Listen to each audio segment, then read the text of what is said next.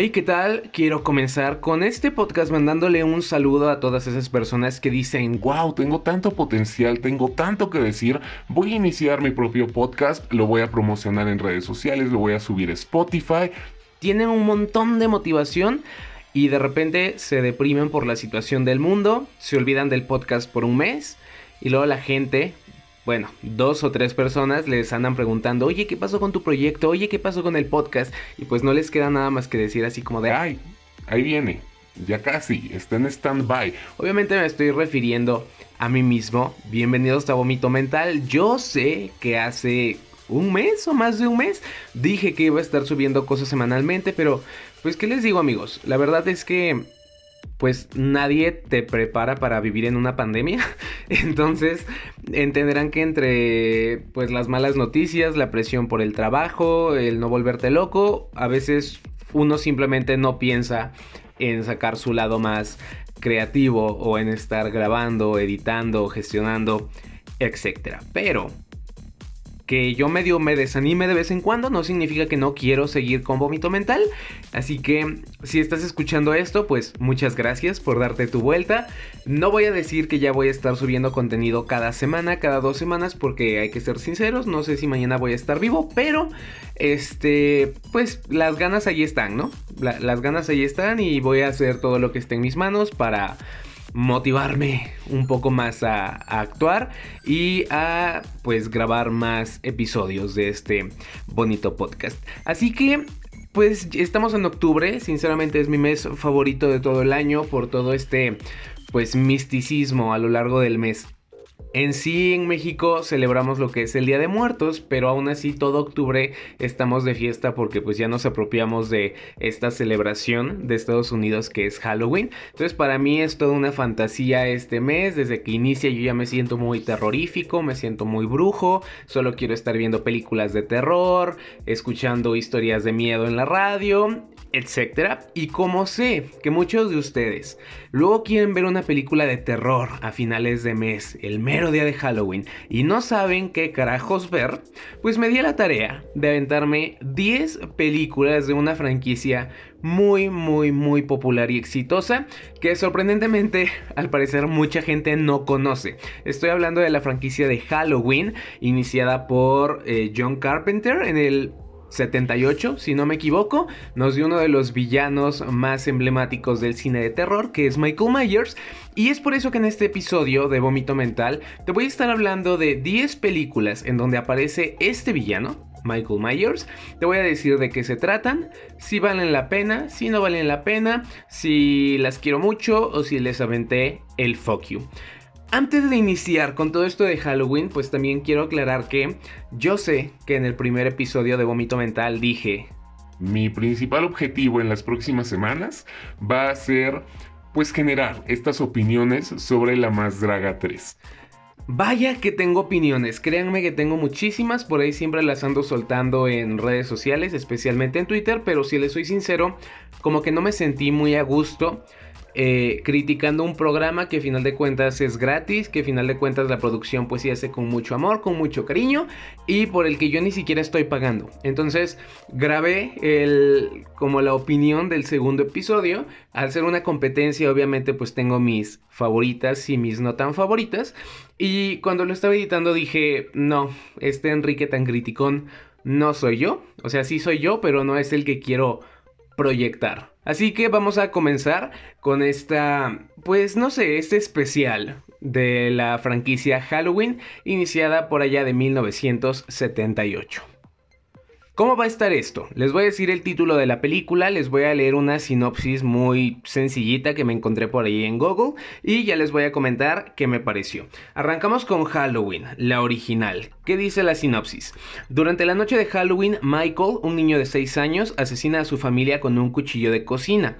Es internado en un psiquiátrico del que huye 15 años más tarde, precisamente en la víspera de Halloween.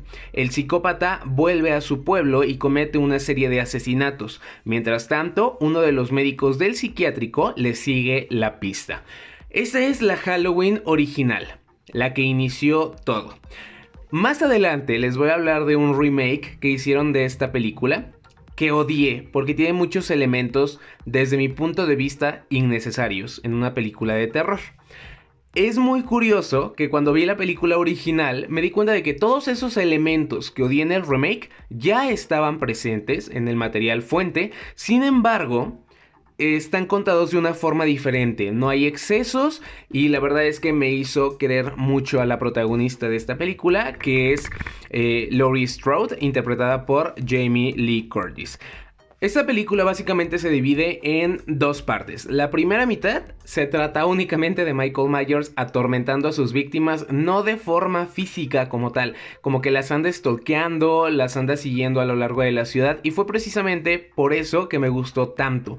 El solo hecho de que alguien te esté siguiendo ya es muy tenebroso desde mi punto de vista, probablemente también tenga que ver pues mi contexto, ¿no? Vivo en México, que es un país en donde a mujeres y gays se les persigue a cada rato y no siempre termina en algo bueno, entonces ya se imaginarán el terror que me puede llegar a causar el ver que alguien me está siguiendo a mí o a mis amigas. Eso se ve retratado en esta película que salió en el 78 y pues le sumamos lo tétrico que se ve Michael Myers con su overall azul y su máscara blanca y la verdad es que sí te malvibra bastante. Hay una escena en donde Michael está parado como detrás de unos arbustos y solo se ve la mitad de su cuerpo y luego desaparece que vaya a mí me traumó. Se, me hace una escena muy, muy, muy buena. Es probablemente mi favorita en toda la película. Hay otra escena en donde la protagonista, Laurie Strode, está en su habitación, mira por la ventana y entre unas sábanas tendidas también ahí se ve Michael Myers y esa escena también me gustó un montón. No sé, siento que es de esas películas que tal vez no se tuvieron que esforzar demasiado en causar un shock en el espectador y vaya que lo logran. Algo que noté es que hay varias ideas en la película que todavía no están como bien aterrizadas y esto no sucede hasta Halloween 2. Por ejemplo, el tema de la fuerza de Michael Myers. Aquí sí lo vemos como muy alto, pero a partir de Halloween 2 pues ya es un tema Ay, vaya, muy diferente, es todo un monstruo imparable este hombre. Entonces es muy interesante pues ver eh, cómo se concibió la idea original y cómo ha ido avanzando y se ha exagerado y se ha llevado a niveles casi que ridículos a lo largo de 10 secuelas más. Entonces, Halloween 1, la verdad sí está muy recomendable. No se esperen los grandes sustos, no se esperen eh, los grandes efectos especiales a los que las películas del 2020 nos tienen acostumbrados. Pero si quieren algo retro, algo muy original y algo, pues que como ya mencioné antes, si te malvibra, recurran a esta película. Pasamos a Halloween 2, que es una continuación directa de la primera parte. La sinopsis dice así. Ambientada la misma noche del 31 de octubre de 1978, Michael Myers sigue a la superviviente Laurie Strode a un hospital cercano, mientras que su psiquiatra aún persigue al paciente. Eh, de todas las películas de Halloween, esta terminó siendo mi absoluta favorita. Estuve investigando y esta película surge porque el director, el guionista, los creadores del personaje le querían dar un cierre a la historia de Michael Myers. Hay que aceptar que la película original, Halloween 1, tiene un final un tanto abierto, como que algunos personajes ya sabemos que están muertos, otros no sabemos qué sucede con ellos, y pues todo esto lo quisieron arreglar en la secuela. Algo que me encanta es que aquí Michael Myers, desde mi punto de vista, ya se consagra como esta figura enorme de una fuerza descomunal que es técnicamente imparable. Hay una, hay una, hay una escena que yo recuerdo mucho que es en donde alguno de los supervivientes o bueno de las futuras víctimas que aparecen en esta película Llegan al hospital después de andar ahí en los alrededores, se meten al hospital y piensan que ya están seguros porque Michael Myers se quedó afuera. Cierran la puerta, una puerta de un vidrio que al parecer es muy resistente y nosotros vemos como Michael Myers se va acercando a esta puerta, se va acercando y cuando llega finalmente, pues uno dice, ah, no puede pasar porque la puerta está cerrada. Y cuernos, Michael Myers camina y la rompe como si fuera qué sé yo, o sea, el, material menos resistente de la vida. El ver a Michael Myers atravesando esta barrera de supuesta seguridad de una forma tan sencilla a mí me hizo gritar. Fue como de, eso mamona, no sé, me encantó. Siento que la película cuenta con muy buen suspenso, siento que el cierre que le dan a los personajes está bastante cool. Y... Pues es que la verdad ni siquiera sé qué decir amigos. De todas las películas como que fui tomando notas, pero Halloween 2 me gustó tanto que no anoté nada. Solo anoté, amo la escena en donde Michael rompe la, la puerta así de una forma tan sencillita. Sí se las puedo recomendar. Eh, sé que hay muchas personas que consideraban que la secuela era innecesaria, pero pues al menos a mí me gusta generalmente que, cada historia y que cada personaje tenga un cierre y creo que pues aquí sí le hacen justicia a todos los personajes que vemos en la primera película. Entonces, ya lo saben, Halloween 2, mi favorita. Neta que quisiera poderles dar más argumentos de, ay no, mira los planos, ay mira la evolución de tal personaje. Pero creo que me gusta tanto porque yo me imagino, si yo fuera Laurie Strode y hoy hubiese sido atacado por un asesino en serie, me hayan malherido, tenga el pie roto y me lleven a un hospital y estando en el hospital este asesino regrese para rematarme y yo me tenga que cuidar solito y sobrevivir por dos horas mientras que todos a mi alrededor se van muriendo uno por uno, ese pensamiento me causa un montón de terror. Entonces ahí es donde encuentro el, fuerte de la película, como que sí lo siento muy creíble y de solo imaginarme dentro del guion ya me estoy orinando del miedo. Ahora sí, vamos con Halloween 4. Tú te preguntarás, ¿y por qué Halloween 4? ¿Qué no sigue la 3? Pues sí, sí salió Halloween 3, pero el plan original del estudio que la sacó era hacer una antología de películas de terror, como una antología de historias de terror, mejor dicho, y conservar el título Halloween, pero contar pues ahora sí que tramas diferentes en cada película. Halloween 1 y 2 sería la historia de Michael Myers, Halloween 3 comenzó con esta trama de una empresa que vende máscaras de Halloween, que si lo combinas creo que con una transmisión en la tele te terminan asesinando las máscaras. No les voy a mentir, no me la venté. Ya es una película que he visto, la vi hace muchos años cuando yo estaba más chico. Y sí me gusta, a pesar de que no sale Michael Myers, sí me gusta, pero como para este episodio de Vómito Mental solo me quería basar en las películas donde sale el asesino que eh, está presente en la mayor parte de la franquicia, que es Michael. No volví a ver Halloween 3, sí se las recomiendo, pero no las vamos a saltar, al menos en este momento. Dicho esto, nos pasamos a Halloween 4, que también tiene el subtítulo de El regreso de Michael Myers. Aquí la película sigue a Michael regresando a casa para matar a su sobrina Jamie Lloyd. No les voy a mentir, Halloween 4 no fue mi favorita, empezando con la horrenda máscara que le pusieron a Michael Myers.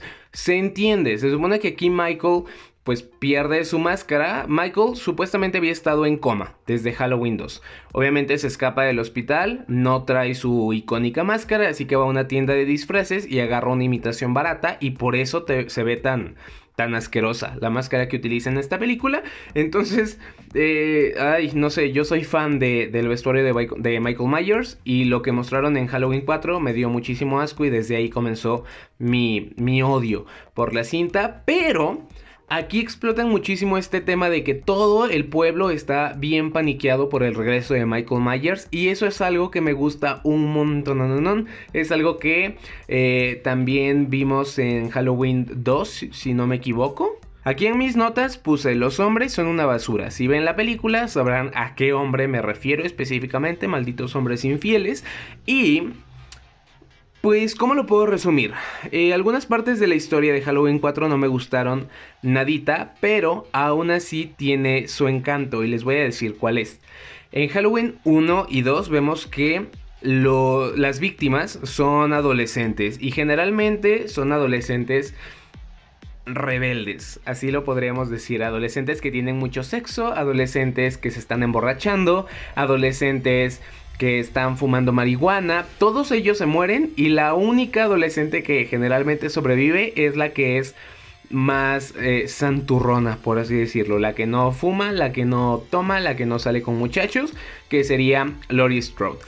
Eh, lo importante es que todas las víctimas ya son grandes, ya son adultos. Aquí hay algo muy tenebroso, hay algo muy perturbador en el hecho de que Michael Myers quiere asesinar a una niña. Hay escenas en donde solo vemos a, la protagonista, a Jamie, interpretada por Daniel Harris, corriendo toda eh, asustada en la calle, gritando por su vida y nadie la ayuda. Y el hecho de que sea una niña tan pequeña como que sí te pone los pelos de punta porque dices, wow, qué tan maldito tiene que ser Michael Myers para no solo querer matar a su sobrina, sino querer matar a una niña tan, tan chiquita. Por ese lado, sí me gustó Halloween 4. Es de esas películas que son malas, pero que tienen su encanto y como que dices, está fea, pero la amo. Entonces, eh, Halloween 4 inicia con una de las historias que yo diría son más innecesarias en toda la franquicia, pero está muy, muy salvable. Y su final está muy muñesco. O sea, yo no me esperaba ese final, no sé de dónde se lo sacaron, pero está tan malo que es bueno. Llegamos a Halloween 5 y este fue para mí el primer gran, gran, gran tropiezo en toda la saga. Halloween 5, bueno, cuatro películas girando alrededor de Michael Myers y el pobre Dr. Loomis seguía apareciendo. Estamos hablando de que es un ancianito y ya aquí parece que de salud mental no tiene nada y nada más está dando guerra, arruinando escenas y no lo mataban. O sea, no quería que se muriera el Dr. Loomis, simplemente quería que ya no fuera parte de la historia y no me dieron gusto, amigos. Aquí seguía el señor dando guerra y se volvió el personaje más odioso de las películas originales. En traen un pedo como muy sexual, muy, muy extraño. Ojo, todas las películas de Halloween, absolutamente todas, han tenido como su escena de sexo, pero de algún modo integran muy bien lo que es el suspenso. O sea, si hay sexo es porque inmediatamente después viene un asesinato y no le dan como tanta, tanta importancia a las escenas sexuales. Aquí, en Halloween 5, la escena me pareció eterna. Llega un punto en donde el chico, o sea, obviamente no nos muestran su miembro en pantalla, pero eh, se ve como el chavo se está poniendo el condón, pero literalmente tarda una eternidad. O sea, el chavo intercambia miradas con la chica, vemos cómo abre el condoncito, se ve la demanda que se lo está acomodando. Y yo decía, ¿Y yo para qué chingados quiero ver esto? ¿En qué momento va a salir Michael Myers y los va a matar? Aparte, eh, como que los guionistas tenían algo, su fetiche rarito de poner a Michael Myers a participar en escenas menos explícitas, pero que también fueron de índole sexual. Hay una escena de un adolescente que está besando a Michael Myers sin saber que es él el que está detrás de la máscara. Me explico. Michael siempre trae su máscara blanca, pero aquí asesina a un chico que traía una máscara de Ay, X, era algo diferente a su máscara blanca. Entonces, para engañar a la novia, Michael se pone la máscara que traía el chavo asesinado. La novia ve a Michael, piensa que es su novio y comienza a besarlo por encima de la máscara. Y se ve como que grotesco. O sea, no sé por qué quieren poner al asesino, a una de las figuras más icónicas del cine de terror de todos los tiempos, en una escena en donde una chava lo está besuqueando. No me pareció gracioso, me pareció provocador, pero de una forma muy, muy estúpida. También hay otra escena en donde otro chavo se viste de Michael Myers como tal, overol azul, máscara blanca. Y está a punto de tener relaciones con una chica y al inicio tú dices, what the fuck, ¿por qué Michael va a tener sexo con esta chava? No lo sé, siento que la figura de la sombra, como se le conoce a Michael, es demasiado sagrada como para ensuciarla en este tipo de escenas no me parecieron chidas, francamente las odié y desde ahí pues se acrecentaron mis problemas con Halloween 5. Un tema muy curioso es que yo nunca aprendí, bueno, nunca entendí en qué chingado momento Michael Myers aprendió a manejar. Se supone que Michael a los 6 años asesina a su hermana. Lo meten al psiquiátrico durante 15 años, creo. A los 6 años un niño no sabe manejar y si pasas toda, bueno, el resto de tu niñez y toda tu adolescencia en un psiquiátrico, menos vas a aprender a manejar. ¿Quién te enseña? Pero desde Halloween 1, Michael ya anda en carro. Así es como llega a Haddonfield, así es como se anda transportando. Este tema del manejo sí lo han abordado en las películas, pero de una forma muy superficial. Tipo de, ¿quién le enseñó a Michael a manejar? Y el otro dice, ay, no sé. Y ya, ahí lo dejan. Pero aquí en Halloween 5 hay toda una secuencia en donde este güey, bueno, donde Michael se sube a un carro y anda por un campo, como por un bosque, persiguiendo a una chava que va corriendo y Michael pues se vuelve esta clase de conductor asesino. Fueron dos cosas las que me molestaron. Una, me pareció muy poco creíble que estando en un bosque lleno de árboles y que en pantalla neta se ven muchísimos árboles, Michael pudiera andar manejando como si nada. Güey, obviamente tenías que chocar y sí lo muestran, pero en un punto muy avanzado de la secuencia. Me pareció demasiado irreal. Y dos, Michael Myers no tiene por qué convertirse en un asesino en carro. Me pareció tonto, me pareció que rayó en lo ridículo y pues ahí está otra razón por la que odié Halloween 5. Oigan, ¿y qué tonto? Ni siquiera les dije la sinopsis de Halloween 5. Disculpen ustedes, ahí les va. Dice, Michael Myers, el psicópata asesino, ha vuelto a sobrevivir a las heridas de bala después de la persecución policial y, obsesionado con la venganza, continúa buscando a su pequeña sobrina para asesinarla. Jamie, la sobrina, ha sido hospitalizada y debido a un shock traumático ha perdido la capacidad del habla. Sin embargo, ha desarrollado un vínculo telepático con su tío Michael y sabe que sigue vivo y que le está buscando para vengarse. Esa es la sinopsis de Halloween 5. Llegamos a Halloween 6, que curiosamente no se llama Halloween 6, se llama Halloween la maldición de Michael Myers. La sinopsis dice así. En Haddonfield, la noche de Halloween no es una fiesta cualquiera porque siempre durante dicha celebración, Michael decide visitar su pueblo natal con un único objetivo, el asesinato. Ya han pasado seis años desde que Michael muriera, presumiblemente consumido por las llamas. Haddonfield por fin puede celebrar Halloween, pero Michael Myers también está listo para la fiesta. ¿Qué les tengo que decir sobre Halloween la maldición de Michael Myers? Es una película muy confusa, pero resulta más o menos entretenida gracias a su nivel de violencia y a su ambientación noventera. No estoy seguro de que esta película me haya gustado, pero el protagonista es Paul Rudd, que lo conocemos por salir en Friends, por ser el hombre hormiga en las películas del universo cinematográfico de Marvel y por ser uno de esos actores que tienen una carita súper bonita y que no importa que la película sea mala, tú la ves porque sale Paul en pantalla. Entonces tal vez por eso aguanté Halloween 6. Tengo entendido que tanto el director como el estudio que, hicieron a esta película estuvieron metiendo mano en el corte final y eliminaron escenas que le daban más sentidos a la historia. Se nota porque hay algunos personajes que como que en la película supuestamente tienen mucha importancia, pero uno nunca termina de entender por qué la importancia o cuál es el trasfondo del personaje, por qué lo quieren matar, qué sé yo. Sí se nota que hubo muchos cortes, bueno, recortes en, en la edición final, la que terminamos viendo. Y a final de cuentas, pues se siente como una película que no está terminada. Y para cerrar, este tema de Halloween, la... Ay, ¿cómo se llamaba? No es la... La... La... La... La... La... la, Para seguir. Para cerrar. para cerrar este tema de Halloween, la maldición de Michael Myers, eh, quiero mencionar algo positivo. Regresaron a la máscara chingona. Después de que en Halloween 4 y 5. La máscara era un dolor de cabeza. Aquí ya tenemos este Michael Myers que da miedo, a este Michael Myers imponente y pues está bastante disfrutable. Para Halloween 7 comenzaron los cagaderos y les voy a decir por qué. Halloween 7 se llama eh, Halloween H20, 20 años después, y aquí lanzaron como una realidad alternativa en donde Laurie Strode no se murió, nunca tuvo una hija, y ya con eso nos borraron del mapa a Halloween 4, el regreso de Michael Myers, a Halloween 5, la venganza de Michael Myers, y a Halloween 6, la maldición de Michael Myers. En Halloween H20 nos dicen lo siguiente.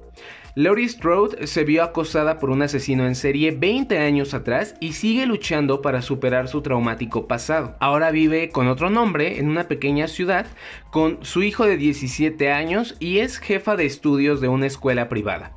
Los viejos fantasmas regresan para atormentarla. En otras palabras, en esta nueva línea del tiempo, Laurie Strode únicamente se cambió el nombre, se fue a otro lado a hacer su vida, tiene un hijo, es la encargada de una escuela y de algún modo Michael Myers la encuentra y pues dice, yo quiero terminar con lo que inicié hace 20 años, voy a matar a mi hermanita.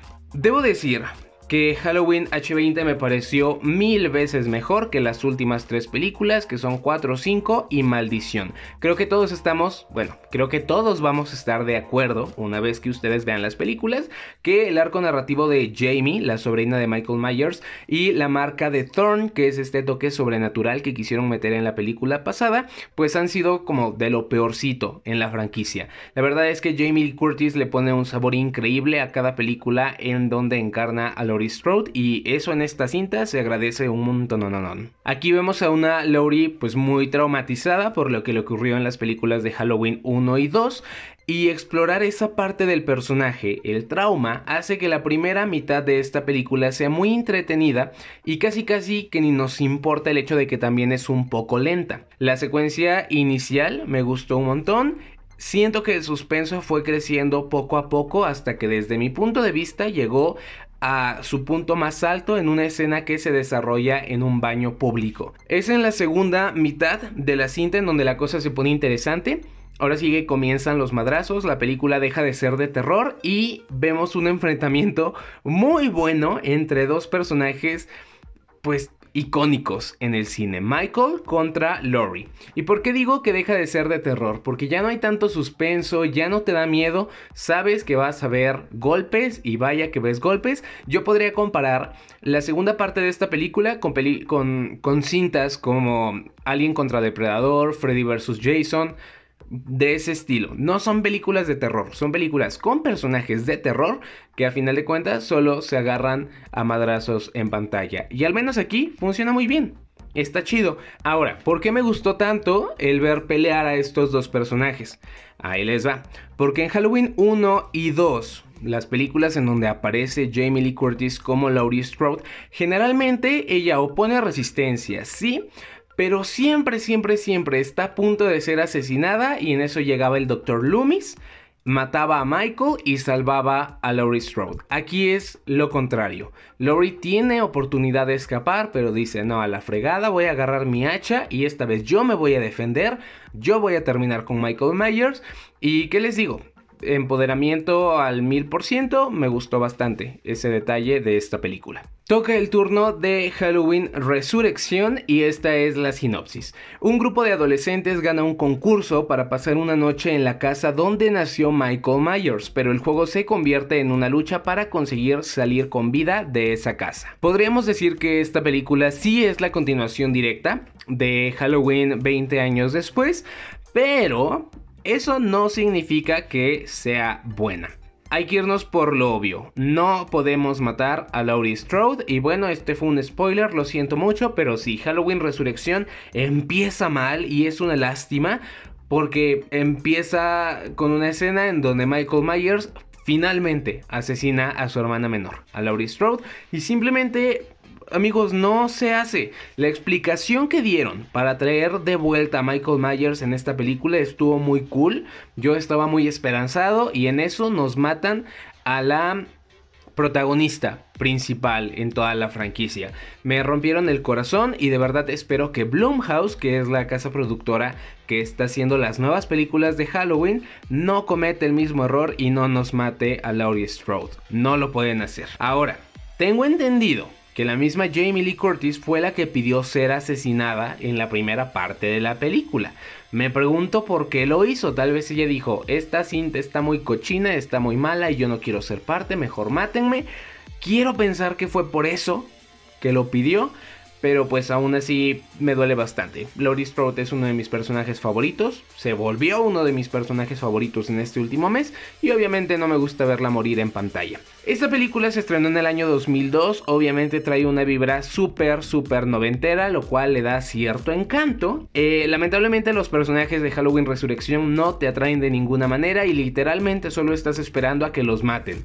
Hay un tipo que es como el productor de este reality show que me pareció el personaje más innecesario en toda la película. De repente saca como unos pasitos de kung fu. Imagínate una pelea de un vato que supuestamente sabe kung fu o karate, no sé qué era, queriendo pelear contra Michael Myers. Eh, no, me acuerdo y me pongo de malas. La verdad es que la película también me aburrió un poco y es una pena porque si hubiesen quitado toda esta parte del asesinato de Laurie Strode y se tomaran un poquito más en serio, sin tanta comedia, habrían logrado algo cool. Te cuento que en esta película hay muchas escenas grabadas desde el punto de vista de los participantes de este, de este reality. O sea, les dieron como camaritas, hay cámaras escondidas en toda la casa y gracias a estos dispositivos vamos viendo en dónde está Michael Myers, que si te sale de pronto en la pantalla y te asusta, etc. Este tema como estilo falso documental es uno de mis favoritos a utilizar en una película de terror y por eso siento que tendría potencial si se tomara un poco más en serio. Aquí fueron más intentos de comedia mala en vez de aprovechar el formato y pues no le salió bien. Dato curioso, yo les mencionaba que Halloween 2 era mi película favorita de todas las de Halloween y pues el director de Halloween 2 es el mismo que hizo Halloween Resurrección. No entiendo cómo el director de mi película favorita terminó haciendo una cochinada tan grande como esta cinta de la que les estoy hablando. Así que no, esta no la vean y si la quieren ver, pues que sea solo para ver a Tyra Banks bailando mientras se prepara un cafecito y luego siendo asesinada. Hasta ahí. Y bueno amigos, después de tener este dolor de cabeza llamado Halloween Resurrección, como que el equipo dijo, ¿saben qué? Borrón y cuenta nueva, hay que hacer un remake, hay que hablarle a este director tan heavy, tan alternativo llamado Rob Zombie y que haga un remake, una nueva versión de la primera película de Halloween. La sinopsis de esta película dice así. Después de estar recluido durante 17 años en una institución mental y tratado por el Dr. Samuel Loomis, el perturbado Michael Myers, convertido ya en un hombre adulto y muy peligroso, logra escaparse el día de Halloween y decide regresar a su ciudad Haddonfield. Todo aquel que se cruce en su camino corre un peligro mortal. Te voy a platicar qué es lo que quiso hacer Rob Zombie en esta película. Si tú ves las cintas originales de Halloween, sabrás que una de las cosas que hace tan bueno al personaje de Michael Myers es que en la mayoría de las cintas no sabemos la razón de su inmortalidad, la razón de su fuerza, no sabemos por qué quiere matar, no sabemos por qué usa máscara, no sabemos nada.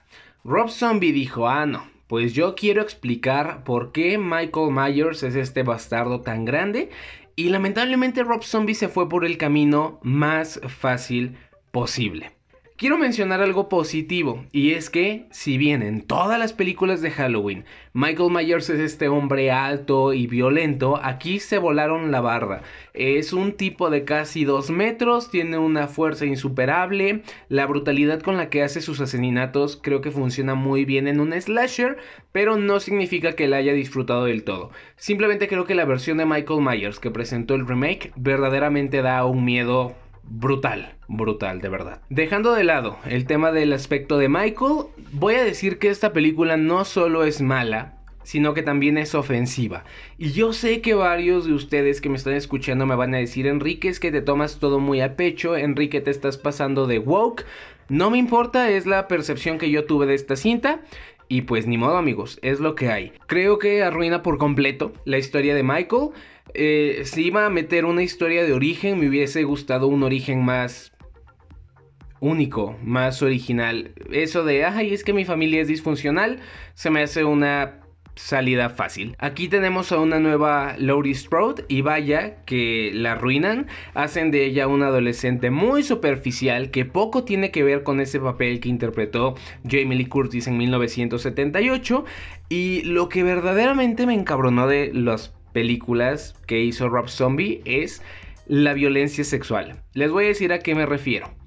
Yo ya mencioné que en todas las películas de Halloween hay escenas de sexo y en todas las películas justo después de esa escena de sexo llega Michael Myers y asesina a los involucrados.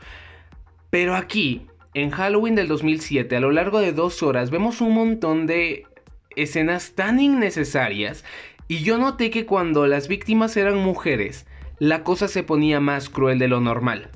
Ojo, yo sé que es una película de terror, pero neta era necesario poner una escena tan incómoda como la de la violación en el manicomio. O sea, no solo te duele ver una escena de violación, también te causa una repulsión eh, los gestos que hacen los actores, el llanto de la mujer. Tú dijeras, wow, es que esta violación es pieza clave en la película porque, pero no, parece que la cochina violación está ahí de adorno y yo me pregunto, ¿Qué persona quiere ver una escena tan fea en el cine? Se supone que, aunque sea una película de terror, si tú vas al cine, si tú ves una película, lo haces porque la mayor parte del tiempo te la quieres pasar bien. Y ese tipo de escenas, al menos a mí me causan todo lo contrario. Ahora, el tratamiento que le dan a las amigas de Laurie Strode en esta película no me gustó para nada ambas no solo son asesinadas o torturadas, sino que esto sucede mientras que las dos están desnudas en pantalla. Si yo viera que a lo largo de la película también salen vatos desnudos a los que tratan de una forma tan brutal, digo, ah, bueno, están en igualdad de condiciones. Pero no, casi que a los hombres los matan muy rápido, hay mucha sangre, sí, pero sus escenas de asesinato son más cortas, mientras que aquí tenemos a una de las amigas de Laurie Strode completamente desnuda, siendo perseguida en su casa. Bueno, no completamente desnuda, creo que solamente está como topless. Pero luego Michael Mayer la deja llena de cortes en el pecho y la vemos toda ensangrentada en el suelo. O sea, ¿cómo lo puedo decir? Viviendo en un país como México, en donde todos los días nos encontramos noticias en el periódico de feminicidios, de cuerpos de mujeres que son encontrados en terrenos baldíos, sin ropa, llenos de cortes, llenos de sangre. Es muy desalentador ver una película, aunque sea de terror, y ver que ese tipo de violencia también está ahí. Y no puedo evitar pensar que cuando solo las mujeres tienen este tipo de tratamiento en las películas de terror, siento que son productos hechos para el consumo de hombres que están muy enfermos y que son muy misóginos, que se esconden en el típico, ay, es que es una película de terror, ay, es que así son estas películas. O sea, no, este tipo de violencia no debería de entretener, no debería de disfrutarse eh, retomando lo de las escenas de, sexo, por ejemplo, en Halloween 2 hay una escena en donde dos personas de, que trabajan en el hospital, en donde se lleva a cabo la película, pues sí, están teniendo relaciones en una bañera, pero todo es parte del asesinato. La bañera está súper caliente, llega Michael Myers y rápido los mata a los dos. Y aquí no, les juro que es muy doloroso ver eh, las escenas de, de asesinato y sinceramente creo que si ustedes tienen amigos o novios que disfrutan ver este tipo de escenas en películas, amigas, no es ahí, se los juro, o sea, no puede ser que una persona encuentre satisfacción al ver tanta violencia sexual en pantalla. Es por eso que a mí no me gustó nada, nada, nada, nada Halloween del 2007 hecha por Rob Zombie. La secuela de esta película se llama Halloween 2, también está hecha por Rob Zombie, salió en el año 2009 y su sinopsis dice así. En esta película Zombie explica cómo Laurie Strode trata de superar y olvidar lo que le sucedió anteriormente, así como la historia de un Dr. Loomis que capitaliza estos eventos en un libro biográfico en orden cronológico y también de cómo Michael Myers continúa la búsqueda de Laurie Strode buscando reunir a su familia. Después de todo lo que acabo de decir, ya se imaginarán que yo no quería ver esta película, pero bueno, dije, si voy a hablar en el podcast de todas las películas en donde sale Michael Myers, ni modo, me la voy a aventar. A los 40 minutos yo ya tenía varias quejas. Para empezar, ya sabemos que la Halloween 2 original se lleva, eh, se, transcurre, transcurre en un hospital. Pues aquí, no sé si lo hicieron a un modo de guiño pero la película se vienta que unos 20 minutos siguiendo la línea de Halloween 2 original, o sea, estamos ambientados en un hospital, vemos a Laurie Strode ahí ingresada, eh, super herida, vemos asesinatos a enfermeras, y de la nada dicen, ay, ¿qué crees? No, no es cierto, es el típico, Laurie Strode estaba teniendo una pesadilla y todo este rollo del hospital solo sucedió en su mente.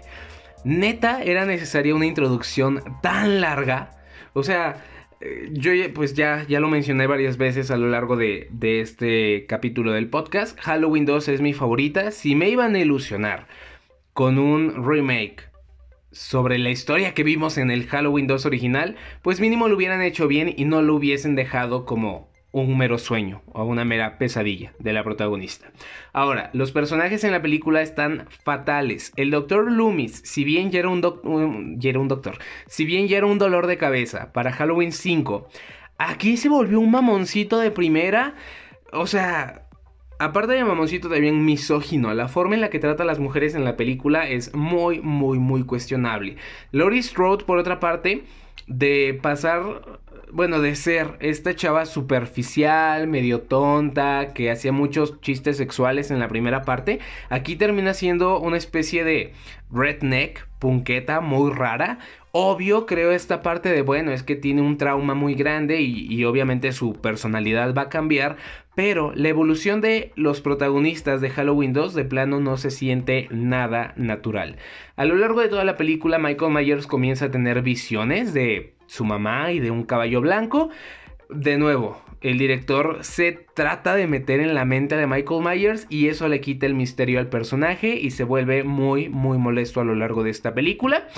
A esto le sumamos que desde el inicio hay muchos chistes de sexo con cadáveres, hay asesinatos de perros, hay cosas que desde mi punto de vista pues son muy innecesarias y que hicieron que la película no me gustase. Recuerdan que cuando estaba hablando de Halloween 1, dije, ay, es que aquí hay muchas cosas que me hicieron odiar los remakes, pero aquí no me molestaron. A esto me refería. En Halloween 1 también hay asesinatos de perro, pero no son tan explícitos como lo vemos aquí. También hay que chistes sexuales, pero son menos de lo que vemos en los remakes. Aquí como que todo lo llevan a full, todo lo quieren exagerar y al menos para mí no funcionó. Para rematar, Además de la mil y una ofensas verbales hacia las mujeres en Halloween 2 Remake, también hay una escena en donde una chica que, de nuevo, está desnuda en pantalla, es asesinada de una forma muy brutal.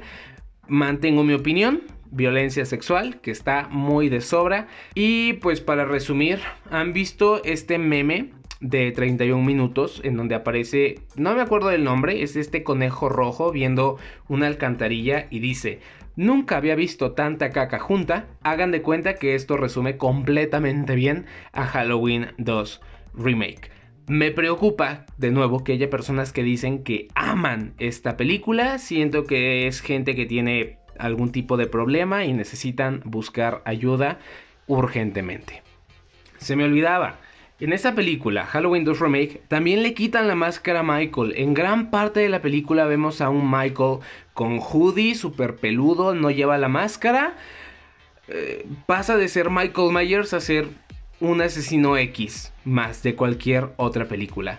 Y también a lo largo de toda la historia, el director mete escenas de su esposa, por si no lo sabían. La actriz que hace de la mamá de Michael Myers en estas dos películas, Halloween 1 y 2 Remake, es eh, la esposa de Rob Zombie y siento que el director necesita dejar de darle tanto protagonismo a esta mujer porque su relevancia es excesiva. O sea, la película básicamente se trata de la mamá de Michael Myers y para mí se volvió muy, muy molesto. Sinceramente, hablando de este remake, bueno, no es un remake, hablando de esta secuela, me hubiese gustado una copia de la Halloween 2 original, es decir, una trama que se lleve a cabo completamente en un hospital, con los mismos personajes, etc. Y no chutarme toda esta historia de, de lo que está dentro de la cabeza de Michael Myers, que si la locura es hereditaria, que si las visiones. Ay, no, no, no, no, no, no. Cuando dije que Halloween 5 era lo peor de la franquicia, me equivoqué. Lo peor de toda la historia de Halloween son los dos remakes que hizo Rob Zombie. Finalmente llegamos a la película más reciente, se llama Halloween, la estrenaron en el 2018 y así está la situación. Esta Halloween es una secuela directa de la primera película, la que se estrenó en 1978. Esto significa que Halloween 2, Halloween 4, 5, eh, La maldición de Michael Myers, 20 años después, Resurrección, los dos remakes de Rob Zombie, todos son borrados del canon supuestamente. Y aquí nada de lo que hemos visto en los últimos, ¿qué? 30, 40 años no sucedió. Esta es la secuela directa de lo que vimos en Halloween 1. Hasta ahí. Teniendo esto bien claro, me gustó porque a pesar de contar una nueva historia, se las arregla para incluir elementos de otras películas de una manera muy sutil. Eso la verdad me tuvo bien enamorado a lo largo de toda la película. ¿Qué dice la sinopsis? Dice, Jamie Lee Curtis regresa a su icónico personaje de Laurie Strode, quien llega a la confrontación final con Michael Myers, la figura enmascarada que la ha perseguido desde que se escapó de la matanza que él cometió la noche de Halloween de hace cuatro décadas. Aquí vemos a una Laurie Strode que ya es hasta abuela, que ha pasado toda su vida preparándose para un inevitable encuentro con su archienemigo Michael Myers y que lamentablemente es como la apestada de la familia. Como dije antes, en esta película hay algunos aspectos que me recordaron bastante a otras cintas de la franquicia. El tema de tener a todo el pueblo en pánico me llevó directamente a la Halloween 2 original.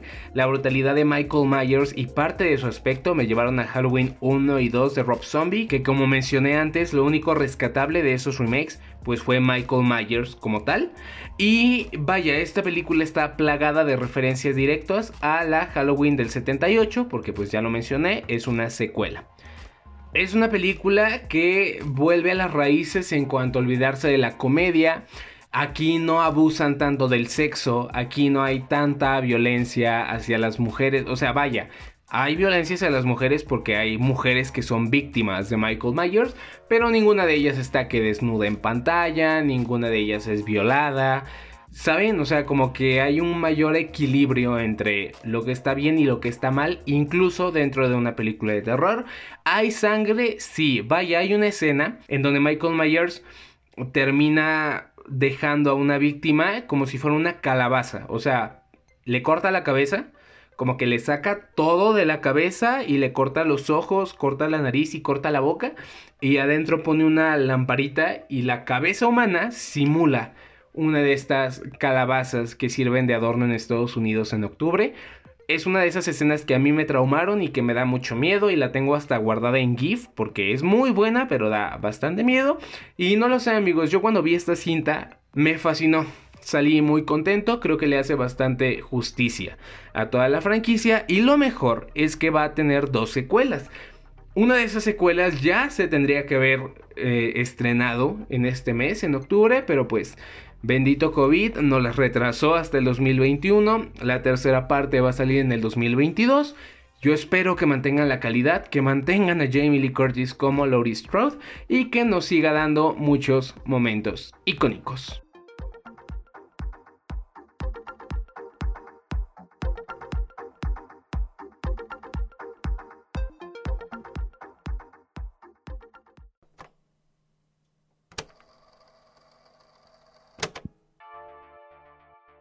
Y bueno amigos, llegamos al final. Ya les hablé de 10 películas pertenecientes a la franquicia de Halloween. Las 10 películas en donde aparece Michael Myers. Si se chutaron todo mi... Este sí no fue vómito mental. Este fue mi vómito verbal. Y si se lo aventaron todos todo, pues gracias. Espero que se les haya antojado ver aunque sea una película de las que mencioné. Espero que la película que se les haya antojado no haya sido una de las que hizo Rob Zombie. Y espero que me contacten y me cuenten si están de acuerdo conmigo, si no lo están, si ya vieron las películas, qué les parece, etc. Me gustaría recordarles que este bonito podcast tiene su cuenta de Instagram y por ahí podemos estar en contacto. Si no, me han dado follow, ahí se los encargo. Es, eh, lo buscan como Vómito Mental Podcast y ahí voy a estar subiendo que pues la bonita portada del capítulo, que si el bonito dato curioso de la franquicia de Halloween, cualquier cosa que se me vaya ocurriendo. De nuevo, muchas gracias por estar escuchando esto, espero que regresen en un futuro. Yo soy Enrique Azamar y esto fue Vómito Mental. Hasta la próxima.